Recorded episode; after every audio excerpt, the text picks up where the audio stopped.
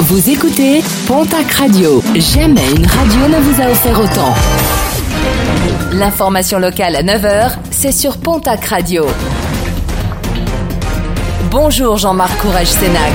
Très belle matinée. Direction la case tribunal pour un jeune automobiliste de 19 ans.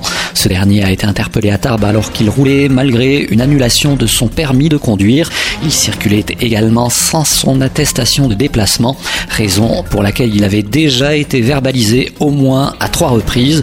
Il comparaîtra donc prochainement devant la justice pour son problème de permis, mais aussi pour euh, s'expliquer sur le non-respect des consignes de confinement. Même en cette période, restez toujours et vigilant en pause depuis plusieurs jours. Le nombre de cambriolages repart à la hausse des voleurs qui n'hésitent pas à opérer en présence des habitants. Dernier cas en date à l'Escar dimanche soir où une jeune femme a été victime d'un vol à son domicile malgré sa présence et celle de sa famille. Un témoignage à retrouver dans les colonnes de nos confrères de la République des Pyrénées.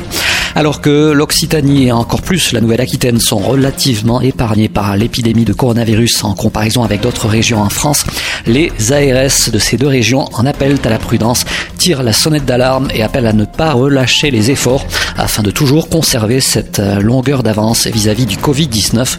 Elles en appellent à la responsabilité de toutes et tous pour respecter les mesures de confinement et bien appliquer les gestes barrières.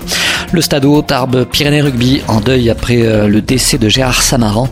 Le président du club des supporters du stade TPR est décédé hier suite à des complications pulmonaires.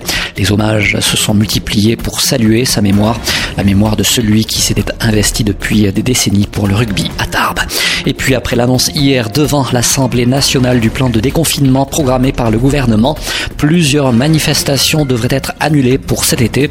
Selon les termes du Premier ministre, tous les événements regroupant plus de 5000 participants ne pourront se tenir avant le mois de septembre.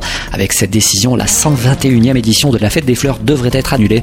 Elle devait se dérouler du 20 au 23 août prochain à Luchon.